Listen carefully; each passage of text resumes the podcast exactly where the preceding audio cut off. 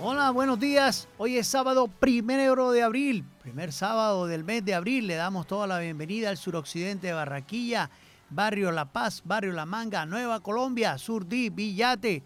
Estamos aquí en el Magazine del Suroccidente, Magazine Comunitario.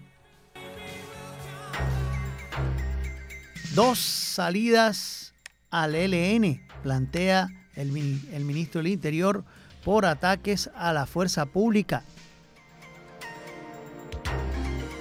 Por crisis aérea y alta demanda en la Semana Santa, Avianca autoriza 60 vuelos adicionales.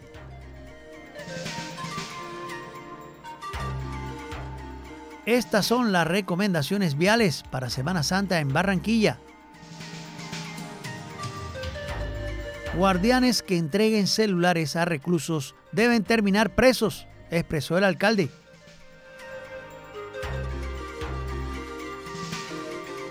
¿Qué más tiene que pasar? Explicó el personero sobre amenazas a varias eh, entidades periodísticas en la ciudad como Zona Cero, El Heraldo y otras que no se dice por el personero, pero ¿qué más tiene que pasar?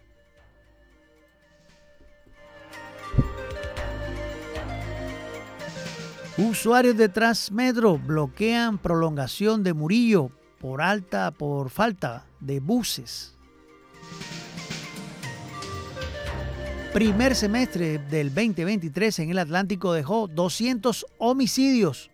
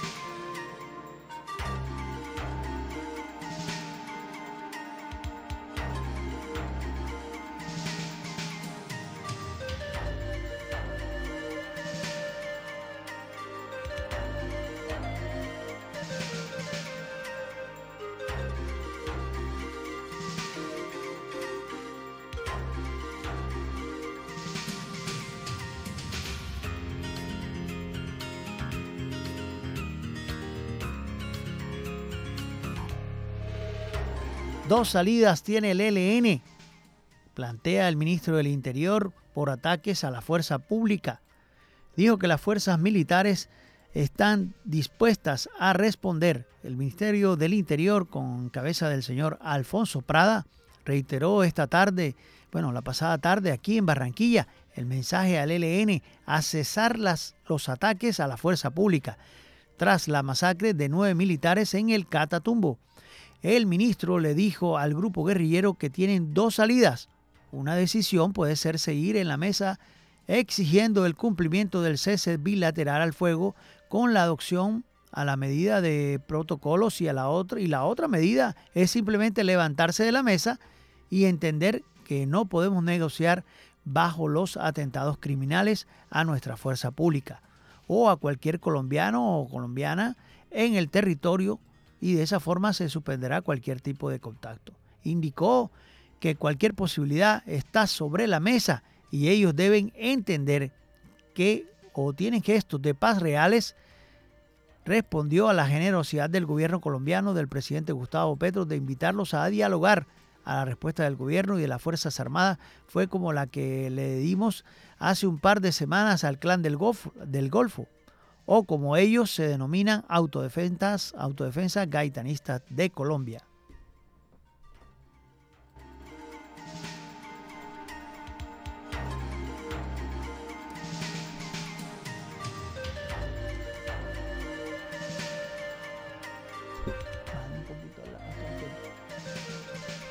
Por crisis aérea y alta demanda en la Semana Santa, Avianca autoriza 60 vuelos adicionales el Ministerio de Transporte informó que se han habilitado alrededor de 5.000 vuelos para Semana Santa.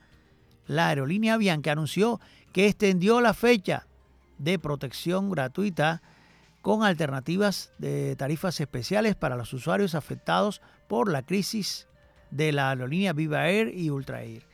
Según el informe entregado por la aerolínea con el Ministerio de Transporte Guillermo Francisco Reyes, se conoció que se viene ofreciendo la atención a los miles de usuarios que compraron tiquetes con las dos aerolíneas de bajo costo y que tenían programado viajar para Semana Santa, la cual continuará hasta el 11 de abril del presente año.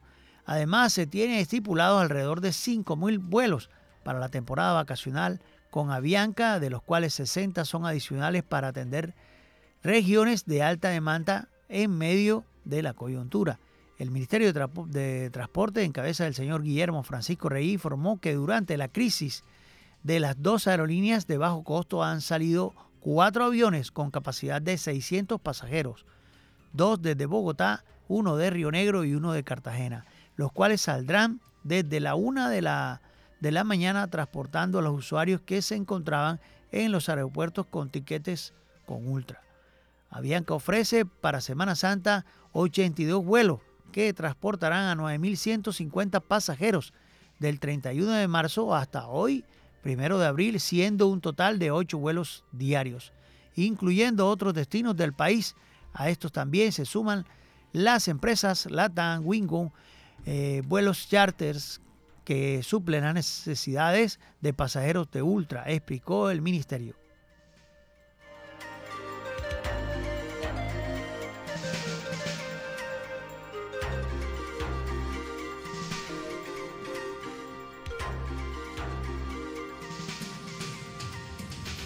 Estas son las recomendaciones viales para Semana Santa en Barranquilla. ¿Qué, hago cuando salgo a la ciudad? Por la seguridad de los ciudadanos y como prevención, la Secretaría de Tránsito y Seguridad Vial, en apoyo con la Policía de Tránsito, dispuso un plan de control y de regulación durante la Semana Santa del 2023. En la Semana Mayor, 30 policías y 20 agentes de tránsito estarán en el plan Éxodo y Retorno Además, 150 policías vigilarán la movilidad de la ciudad con controles en centros comerciales, lugares turísticos, iglesias y operativos de alcoholemia en diferentes puntos estratégicos. ¿Cuáles son esos puntos de control? Mucho ojo para aquellos que se quieren pasar con el traguito. Salida de vía al mar en Cartagena, salida de vía a la cordialidad a Cartagena, salida a Barranquilla a Santa Marta, puntos de monitoreos, salida vial urbanización La Playa, salida vial sector de Juan Mina y salida vial sobre la carrera 51B. Del mismo modo se recomendó a los conductores portar sus documentos en regla, vigentes, licencia de conducción, SOAP, físico digital, revisión técnico-mecánica y emisiones contaminantes, y tarjeta propiedad o licencia de tránsito. Advirtió que es obligatorio llevar su equipo de carretera y debe tener los siguientes accesorios. Ojo, que el gato no es indispensable, sí, gato con capacidad para elevar el vehículo. La crucé, dos señales de carretera en forma de triángulo en manera material reflectivo provistas de soportes para, para ser colocadas en forma vertical. Botiquín, ojo con el botiquín.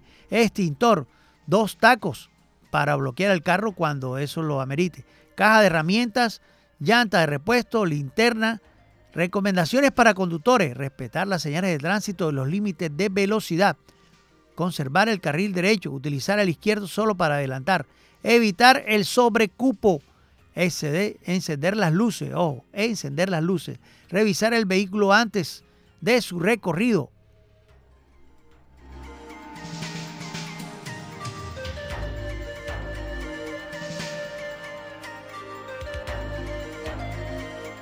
Guardianes que entreguen celulares a reclusos deben terminar presos.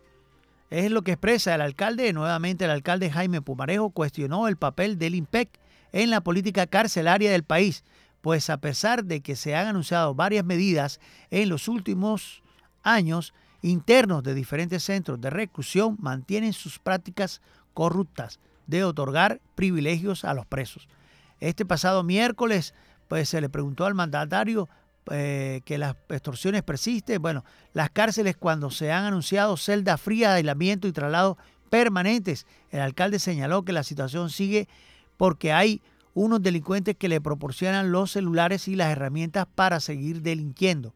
Por eso lo hemos solicitado a las autoridades que investiguen a esos tipos que están en las cárceles vigilando y ojalá, y ojalá terminen ahora no como guardianes, sino como presos, aquellos que le, les entreguen celulares y demás accesorios. Sostuvo Pomarejo que cuando un delincuente en la cárcel le da un celular para seguir delinquiendo, lo que está haciendo es co conestando, bueno, el cohecho, con el delito y siendo cómplices de estos delincuentes. Si seguimos pidiéndoles a las autoridades que tomen cartas en el asunto, que los traslados que han hecho a las cárceles sean realmente fructíferos.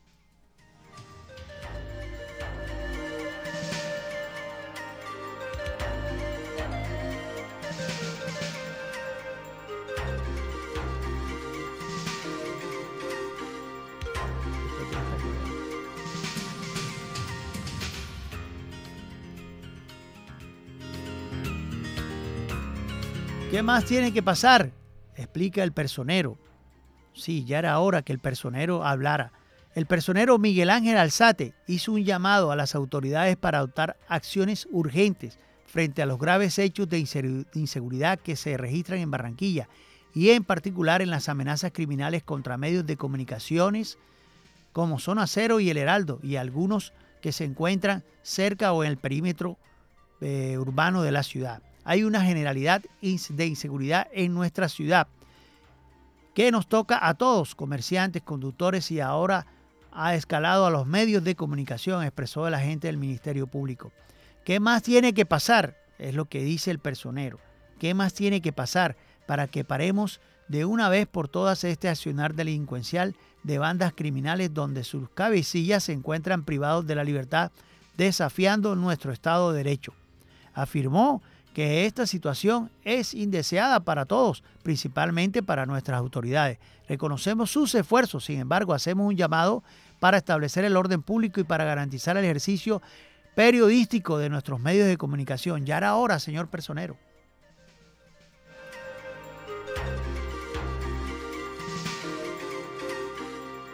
Bocaribe Radio 89.6 FM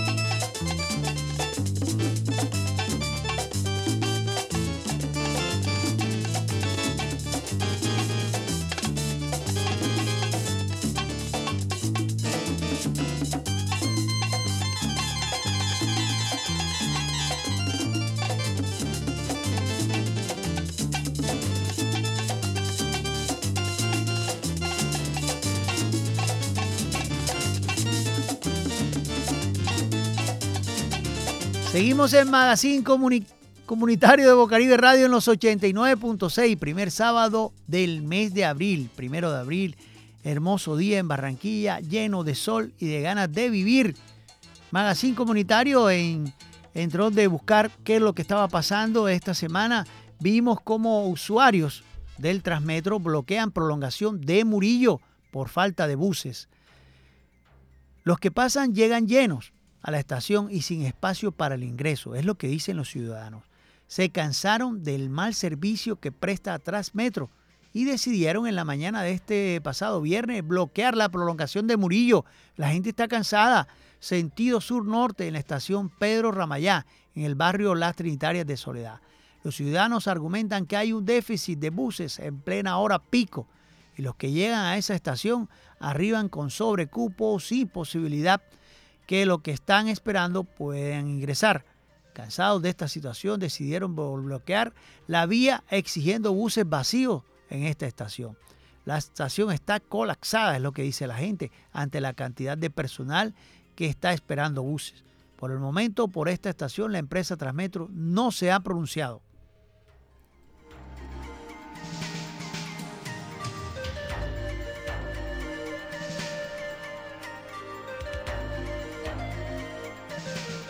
Y en el primer trimestre del 2023 en el Atlántico dejó 200 homicidios.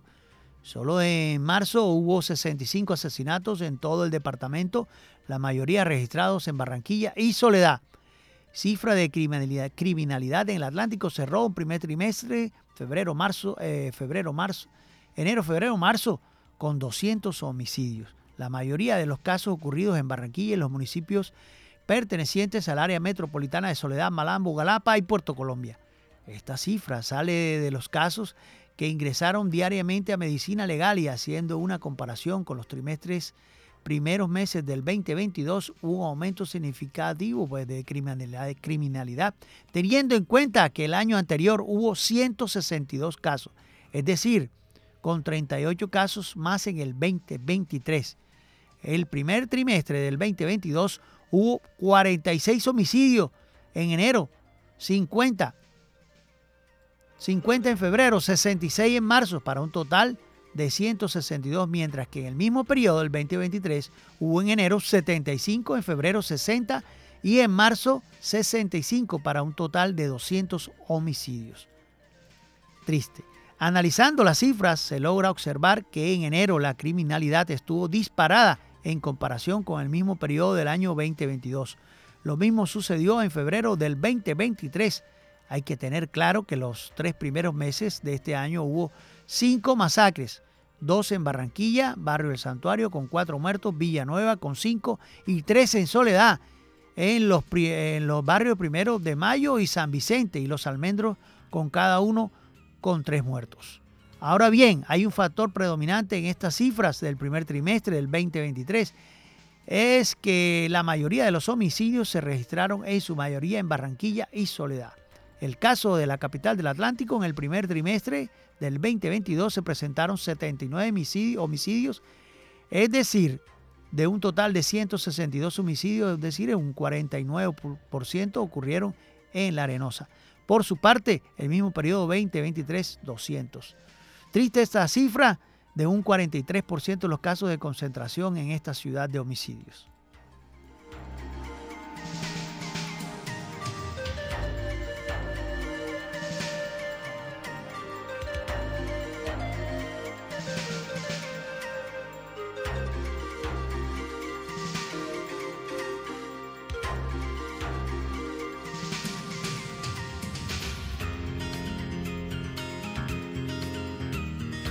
Seguimos en Magazine Comunitario, hermoso día y tuvimos la oportunidad de estar con el psiquiatra experto en adicciones, el doctor Julio César Redondo. Es una persona que nos hizo ver en qué estamos fallando, en qué está fallando la salud mental en cuanto a la, digamos, al gobierno a tomar cartas en el asunto y pues la posibilidad de que nuestra salud mental mejore. Son consejos prácticos, consejos que debemos escucharlo. Doctor Julio César, eh, psiquiatra, experto o con especialización en adicciones en Argentina, en Buenos Aires, Argentina, y nos regaló para Magazine Comunitario, la entrevista del día.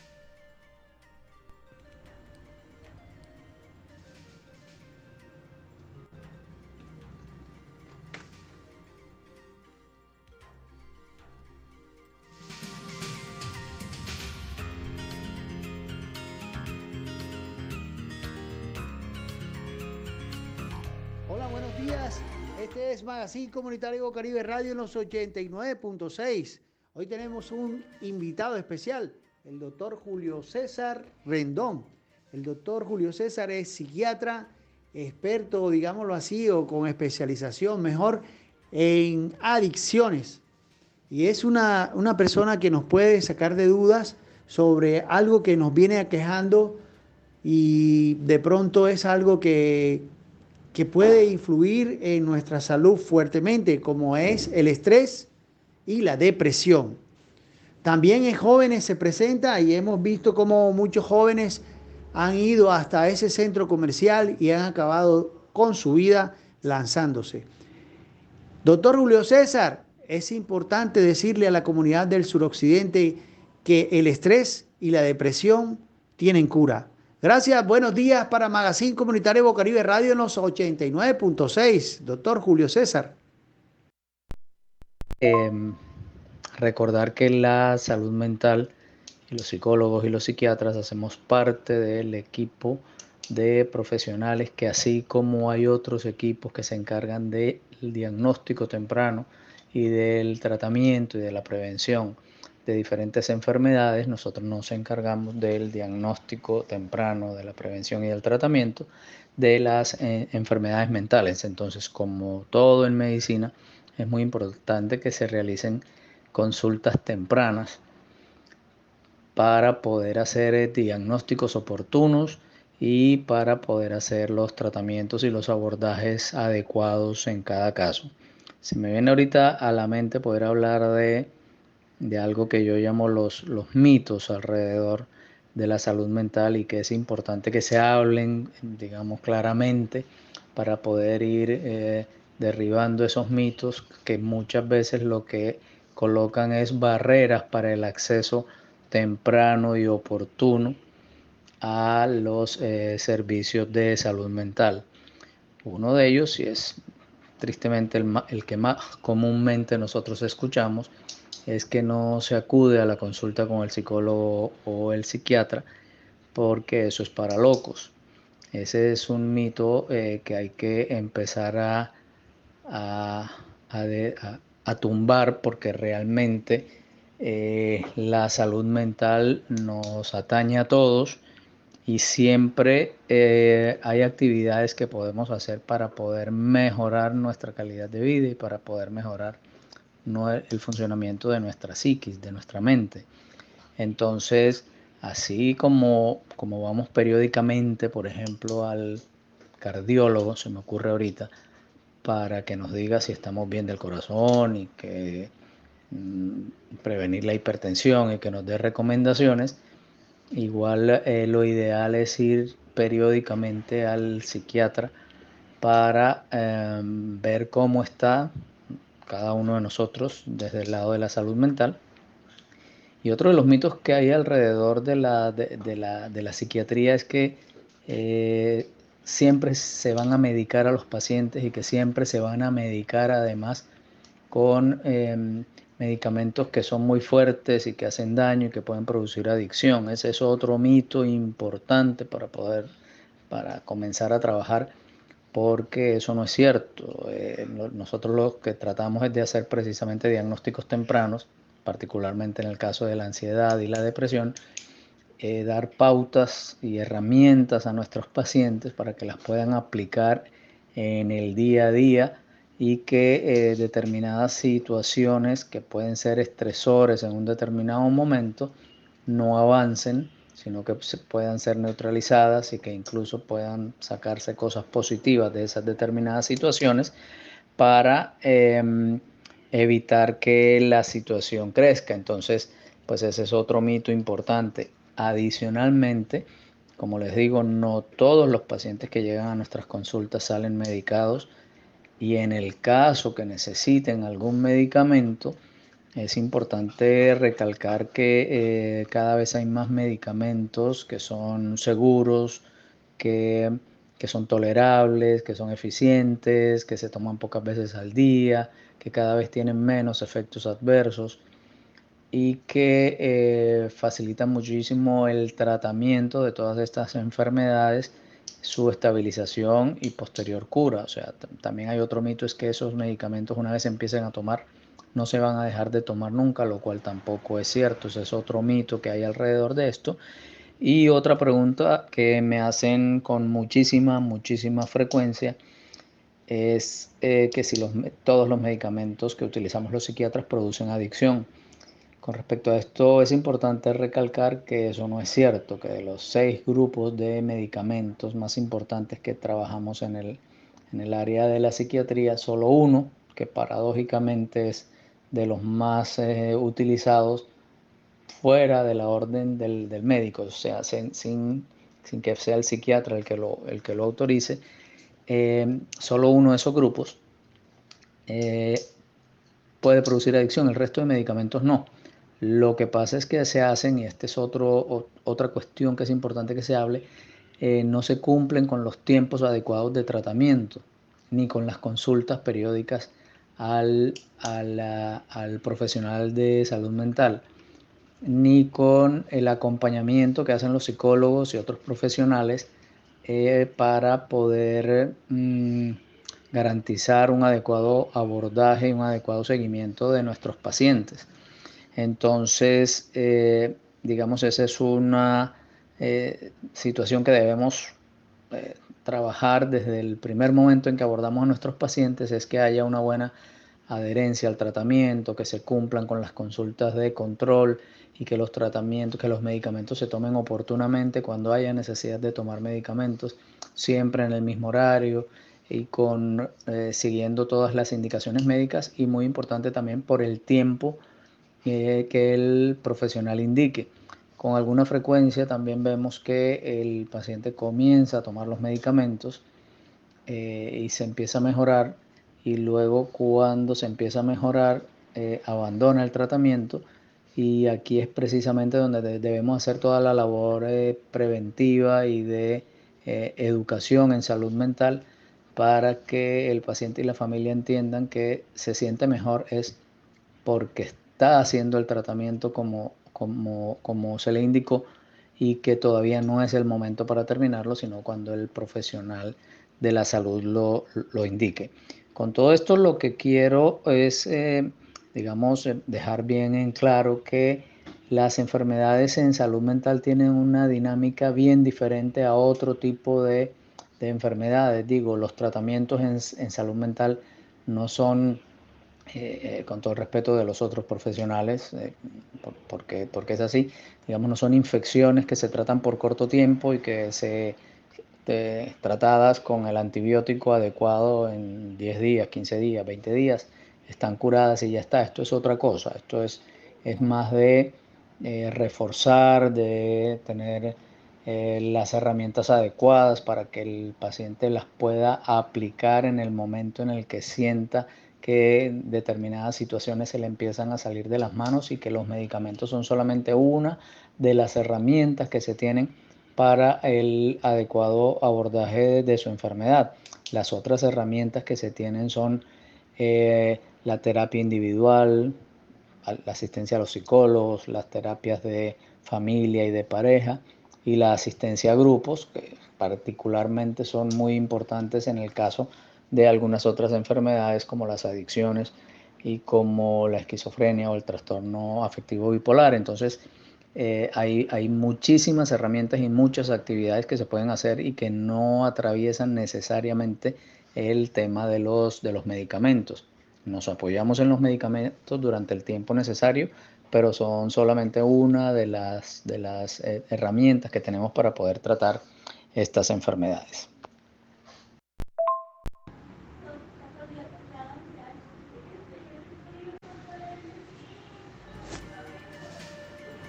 Seguimos en Magazine Comunitario Caribe Radio con la entrevista del día al doctor Julio César Redondo, psiquiatra, experto en adicciones. Los jóvenes también sienten depresión, también sienten estrés. Es importante decirle, doctor, a nuestros dirigentes, nuestros políticos, y también es importante al gobierno nacional decirles que la salud mental es importante. Es muy importante porque hace parte de la vida diaria y además es el buen vivir. Usted como psiquiatra, ¿qué le dice al gobierno?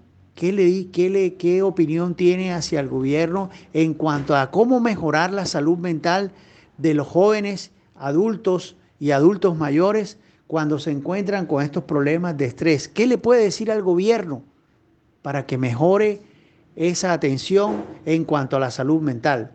Gracias, doctor Julio César, muy amable por su atención. Aquí en Magazine Comunitario las puertas están abiertas para usted cuando quiera. Gracias. Bueno, con respecto a, esta pregunta de qué le diría yo al gobierno con respecto al, tema de, mejorar la salud mental, lo primero que, que, se me ocurre decirles es que no hay salud pública sin salud mental, que la salud mental es transversal a todas las etapas de la vida y es tan importante desde la gestación, desde el embarazo de nuestras mujeres que tengan eh, un adecuado acompañamiento en, salud mental para que ese embarazo transcurra lo mejor posible, en las mejores condiciones posibles, durante el parto, durante la lactancia, ni hablar, durante los primeros años de vida del, del niño, así que ya ahí empiezan todos los programas de promoción y prevención en salud mental, pero además recalcando que mm, digamos, la, familia. Y cuando hablo de familia es eh, las personas que estén cercanas a, nuestros pacientes, porque en ocasiones hay familias que se han dispersado, que se han diluido, que no están cerca por diferentes motivos, pero siempre hay personas con las que podemos trabajar que estén cerca de nuestros pacientes y en este caso es considerado eh, la familia de ese paciente entonces, eh, es importante recalcar acá que eh, la familia como institución socializadora primaria y muy, muy importante dentro del desarrollo de nuestros niños, adolescentes y nuestros adultos, eh, juega un papel muy, muy importante y sin duda, por, por lo que les comentaba ahorita, hay familias que están en crisis y esa es otra labor muy importante que hacer y es eh, desarrollar todas las actividades que sean necesarias para fortalecer esa familia que, esté bien estructurada lo mejor posible y que sea una, una, familia funcional. Tristemente ahorita lo que vemos con muchísima frecuencia son familias bastante disfuncionales en donde incluso se, se invierten muchos roles y ese papel de guía y de, de faro que deben mm, ejercer las personas mayores no, no, lo pueden ejercer por diferentes motivos. Digo, no se trata acá de cuestionar, sino de hacer como una revisión de cuáles son los temas que más están impactando. Y sin duda la familia es una institución socializadora muy importante que se debe fortalecer para disminuir esas crisis.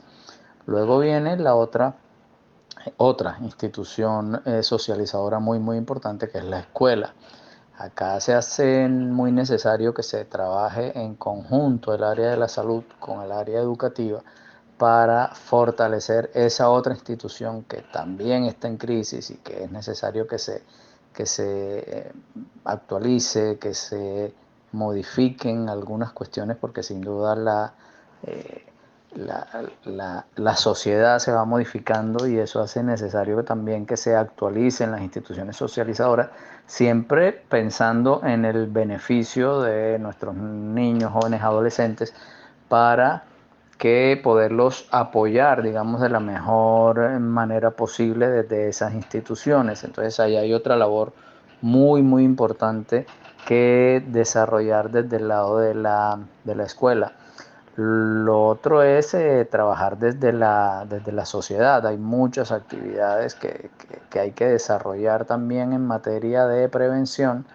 para que haya mayor tolerancia a las, a las diferencias, por ejemplo, que ese es, otro, ese es otro factor muy, muy importante que vemos nosotros día a día en la consulta, en nuestra consulta, de mm, personas, pacientes que les cuesta poder eh, ser aceptados en, en, determinados ámbitos de la sociedad. Entonces ahí hay, hay muchas actividades que hay que desarrollar y, otra parte muy importante es el manejo del, tiempo libre.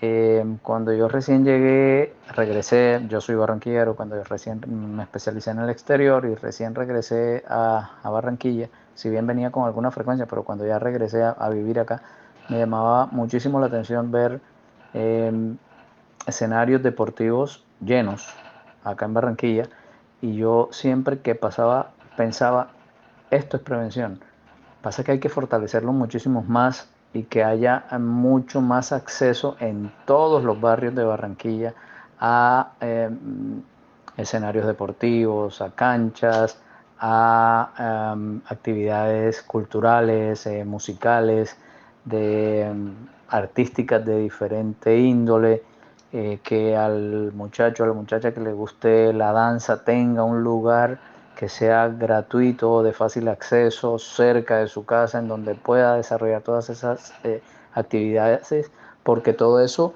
lo que hace es ayudar al tema de la prevención en, salud mental. Y algo muy importante es que eh, al ser actividades que la persona elige por decisión propia, porque le gusta, porque lo disfruta, es una forma de enseñarle al cerebro que hay en muchísimas formas de pasarla bien y de encontrar placer y de encontrar disfrute en actividades sanas y alejadas de actividades dañinas, particularmente en el área que, más me, me gusta manejar, que es el tema de las adicciones, es una forma muy importante de alejar a nuestros jóvenes del consumo de, drogas, es facilitándole esto precisamente, el acceso eh, cercano, gratuito a actividades que les, les guste hacer, que disfruten.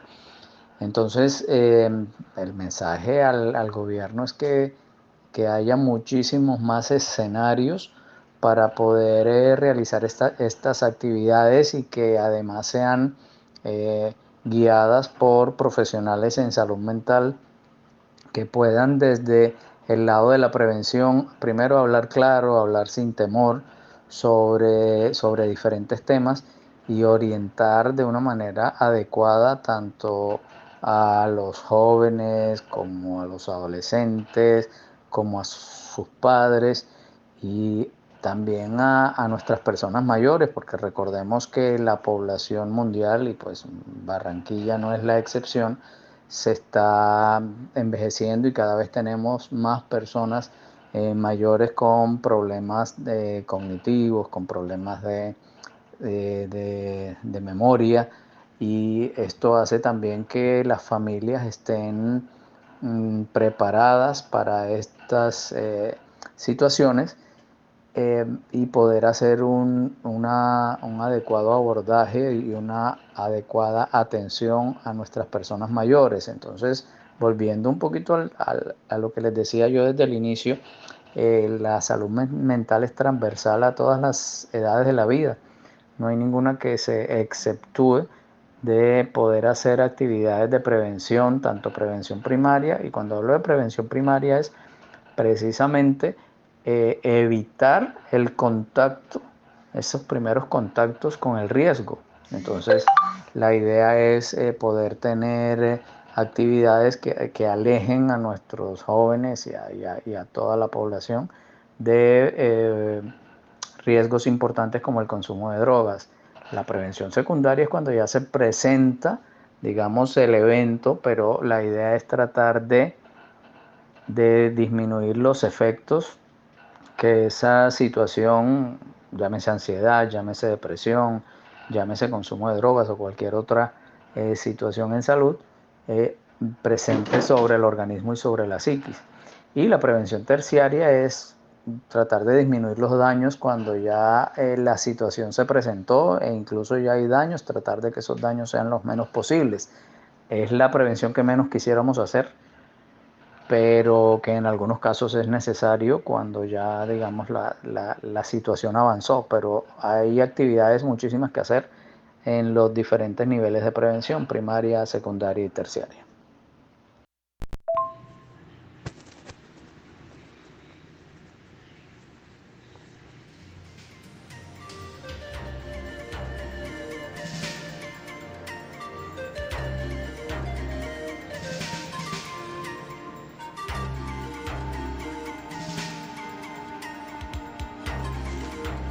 Seguimos en Magazine Comunitario con la entrevista del día con el doctor Julio César Redondo.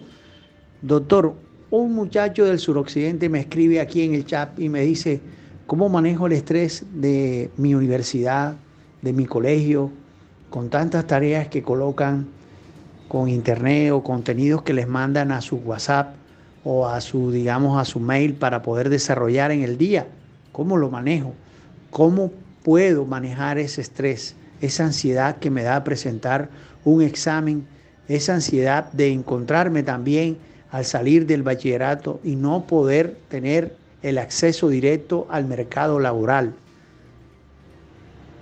Es la, digamos, es el manejo de ese estrés y de esa depresión. ¿Cómo, ¿Qué consejo le da? Gracias, doctor. Ya para cerrar, muy amable por su atención. Gracias por estar pendiente aquí de la entrevista de Magazine Comunitario de Bocaribe Radio en los 89.6.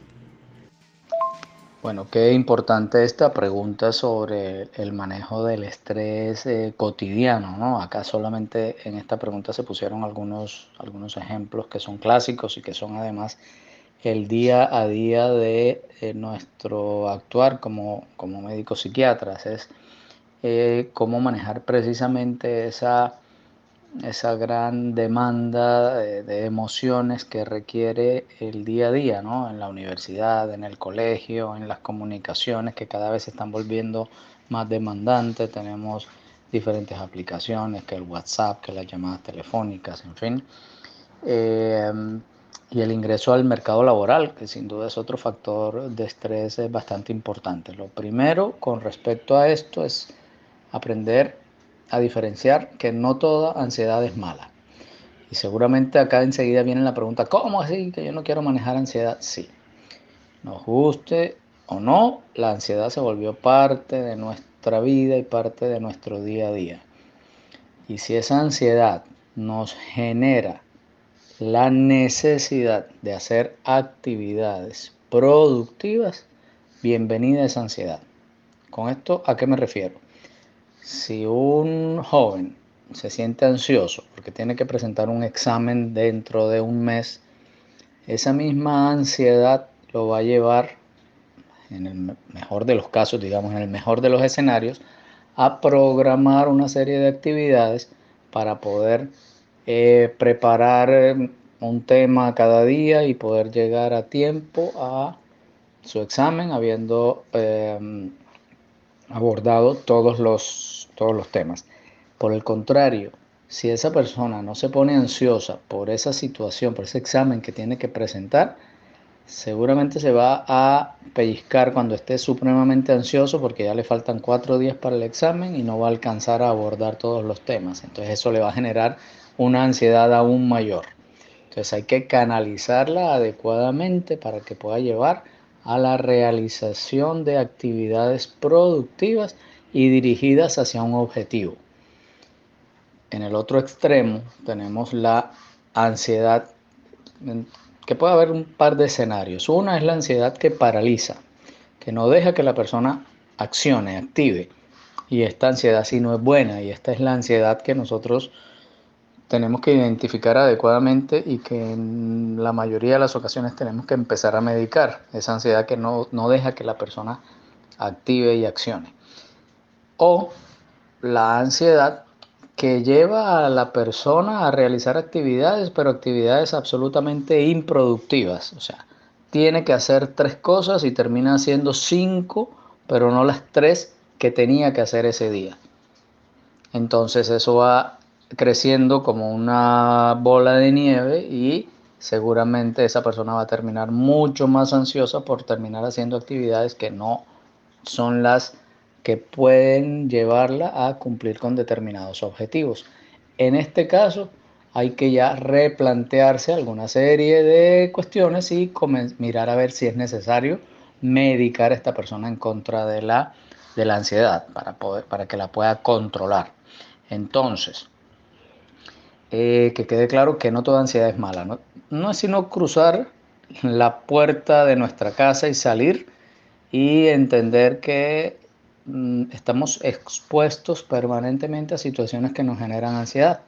El transporte público, eh, la congestión en las calles, el calor, el ruido, el salir a buscar empleo, como el ejemplo que, nos ponen aquí en la, en la pregunta el, el oyente. Todas esas situaciones como les digo, una vez crucemos el umbral y dentro de la casa también, las, relaciones interpersonales, las relaciones de pareja, las relaciones con la familia también se han convertido en situaciones de estrés.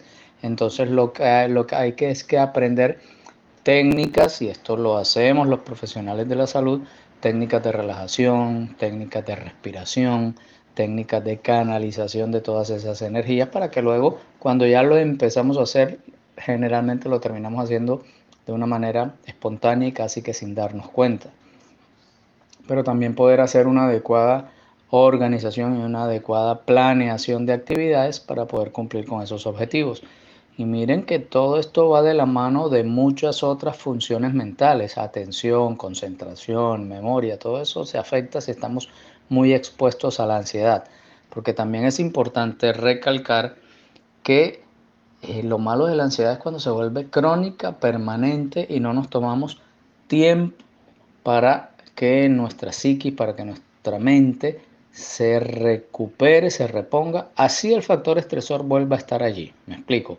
Si hay algún problema económico, eh, el problema probablemente va a seguir estando, pero si la persona se tomó un tiempo para reponerse, para hacer, y aquí vuelvo al punto de la pregunta anterior, hacer actividades que la relajen, que, que le gusten, que, que esa persona disfrute y que, que le encuentre un verdadero sentido y un verdadero placer. Esos espacios son espacios de recuperación que permiten más adelante afrontar mejor esas situaciones de ansiedad y esas situaciones de estrés.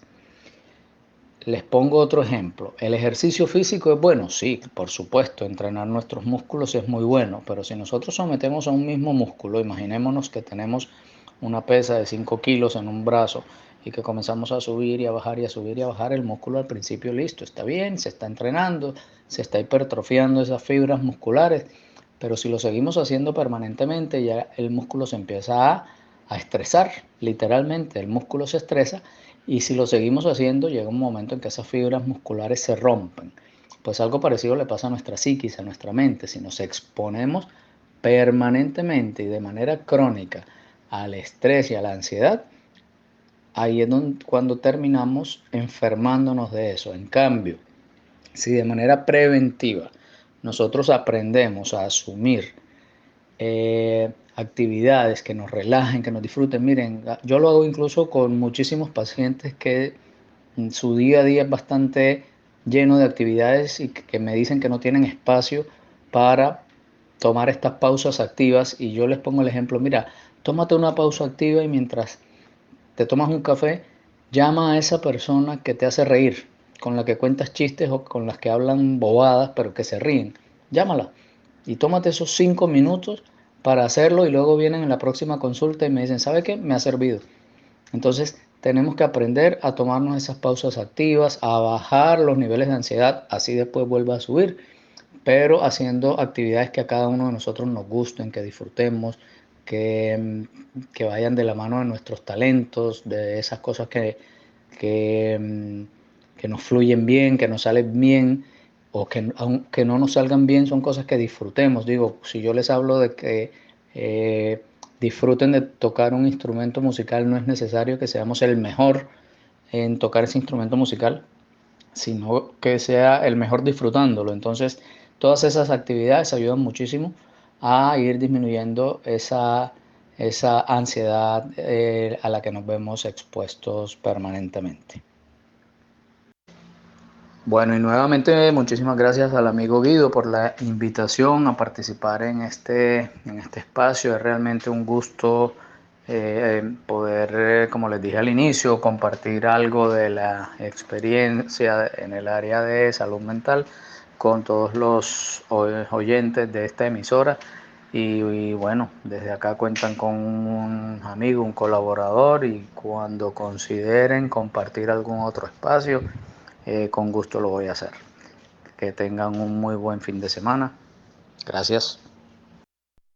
En Magazine Comunitario Bocaribe Radio en los 89.6 estuvimos en esa reunión que hubo pues donde estuvieron la comunidad LGTBI y ahí estuvo mi compañero Javier Robles donde dio a conocer qué está pasando con, con esta comunidad y cómo se organizan, qué bien.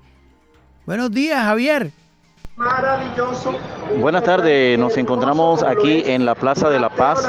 Eh, un saludo especial para todos los oyentes de Bocaribe Radio, el programa de magazine comunitario que se transmite los sábados de 9 a 10 de la mañana. Estamos aquí en un evento de la gobernación eh, para la comunidad LGBTI y nos encontramos con Nico, eh, Nicolás, que es la persona encargada de del enlace de salud y el enlace que hay entre la gobernación y las comunidades LGBTI. ¿Nos explicas mejor Nico, eh, ¿cuál es el evento de hoy y cuál es el objetivo, cuál es la razón por la que ustedes hicieron esta marcha este día? Bueno, hoy es el día, hoy 31 de marzo es el día de la visibilidad trans. Hoy celebramos las existencias trans, visibilizamos eh, todos esos activismos y personas que han abierto camino para que hoy podamos ser visibles, pero también para visibilizar todas esas razones por las cuales marchamos y por las cuales nos levantamos, que es restablecer nuestros derechos. Somos una población social, un sector social que el promedio de vida es de 33 años en Colombia. Estamos hablando de que es la mitad del promedio de vida de las personas sin género. El año pasado, 25 hombres trans fueron asesinados, 24 mujeres trans fueron asesinadas. Entonces marchamos para visibilizar lo positivo, pero también todo aquello que no nos permite ser de manera digna en el Atlántico. Esta actividad fue convocada por el Bloque Trans y No Binario, una organización, bueno, un, como una coalición de organizaciones sociales que de las que hace parte Transgarte, hace parte Juventud Diversa, Faisanes de Colores, RAT Diversa y Cumbia Trans eh, Nacional. Y marchamos y nos unimos y convocamos a entidades públicas como lo son la Gobernación del Atlántico, la Alcaldía de Barranquilla, otras organizaciones sociales como lo son Caribe Afirmativo, la Mesa LGBTI, eh, identidades diversas, entre otros, más apoyos, eh, digamos, de discotecas LGBTI de, de aquí, de Barranquilla. Y marchamos juntos por eso, para exigir derechos, exigir que ser visible no nos cueste la vida. Es correcto, sí. Para que haya más inclusión en la sociedad con respecto a la comunidad LGBTI. Sí, eh, aunque abogamos específicamente el día de hoy por las personas trans, que somos las personas transgénero las que ponemos los muertos en Colombia. Somos la población, el sector social más golpeado, eh, somos un sector social vulnerado en todos los ámbitos y por eso yo como enlace de Secretaría de Salud, en la Secretaría de Salud de la Gobernación del Atlántico, vengo trabajando por la población LGBTI porque se nos reconozca nuestro enfoque diferencial, pero también sobre todo por la organización, eh, por, las, por las personas trans, que tenemos unas limitantes y unas barreras de acceso a la salud bastante fuertes y nos encontramos trabajando en eso desde octubre del año pasado. Ah, muchas gracias Nicolás por darnos estas palabras. Es verdad, es muy importante que la comunidad y que la gente se entere de lo que está ocurriendo con la comunidad LGBTI. Pasaba por aquí, me encantó conocerte, un placer. Darle un saludo a Bocaribe Radio, el programa de Magazine Comunitario. Un saludo especial para la gente de Bocaribe Radio y el Magazine Comunitario. De verdad, muchísimas gracias por visibilizar la agenda trans, por visibilizar, por visibilizar el evento hoy, 31 de marzo, Día de la Visibilidad Transgénero. Muchas gracias, Nicolás. Gracias a ustedes. Gracias Javier, gracias Nicolás por, por estar aquí en Magazine Comunitario, ser visible que no nos cueste la vida, dice Nicolás. Así es con un, con un mensaje inclusivo, pues despedimos todo lo que fue Magazine Comunitario, pero también tenemos una denuncia, me escriben por aquí, gente del barrio Villate, que ya es hora que arreglen la entrada de Villate, porque la verdad todas las mañanas es un trancón y siempre se presentan problemas ahí en el tránsito, o si no es el choque, es el accidente en moto.